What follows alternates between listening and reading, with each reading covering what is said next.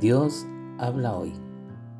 Dijo Jesús, tengan cuidado, advirtió a la gente, absténganse de toda avaricia. La vida de una persona no depende de la abundancia de sus bienes. Entonces les contó esta parábola. El terreno de un hombre rico le produjo una buena cosecha. Así que se puso a pensar, ¿qué voy a hacer? No tengo dónde almacenar mi cosecha.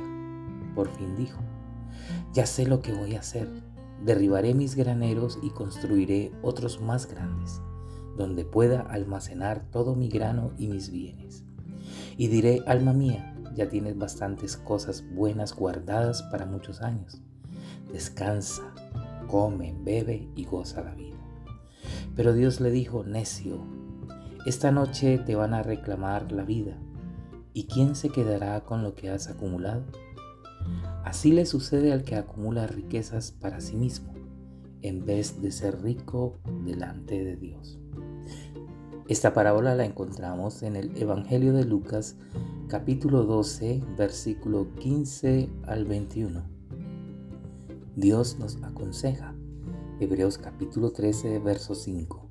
Manténganse libres del amor al dinero y conténtense con lo que tienen, porque Dios ha dicho, nunca te dejaré, jamás te abandonaré.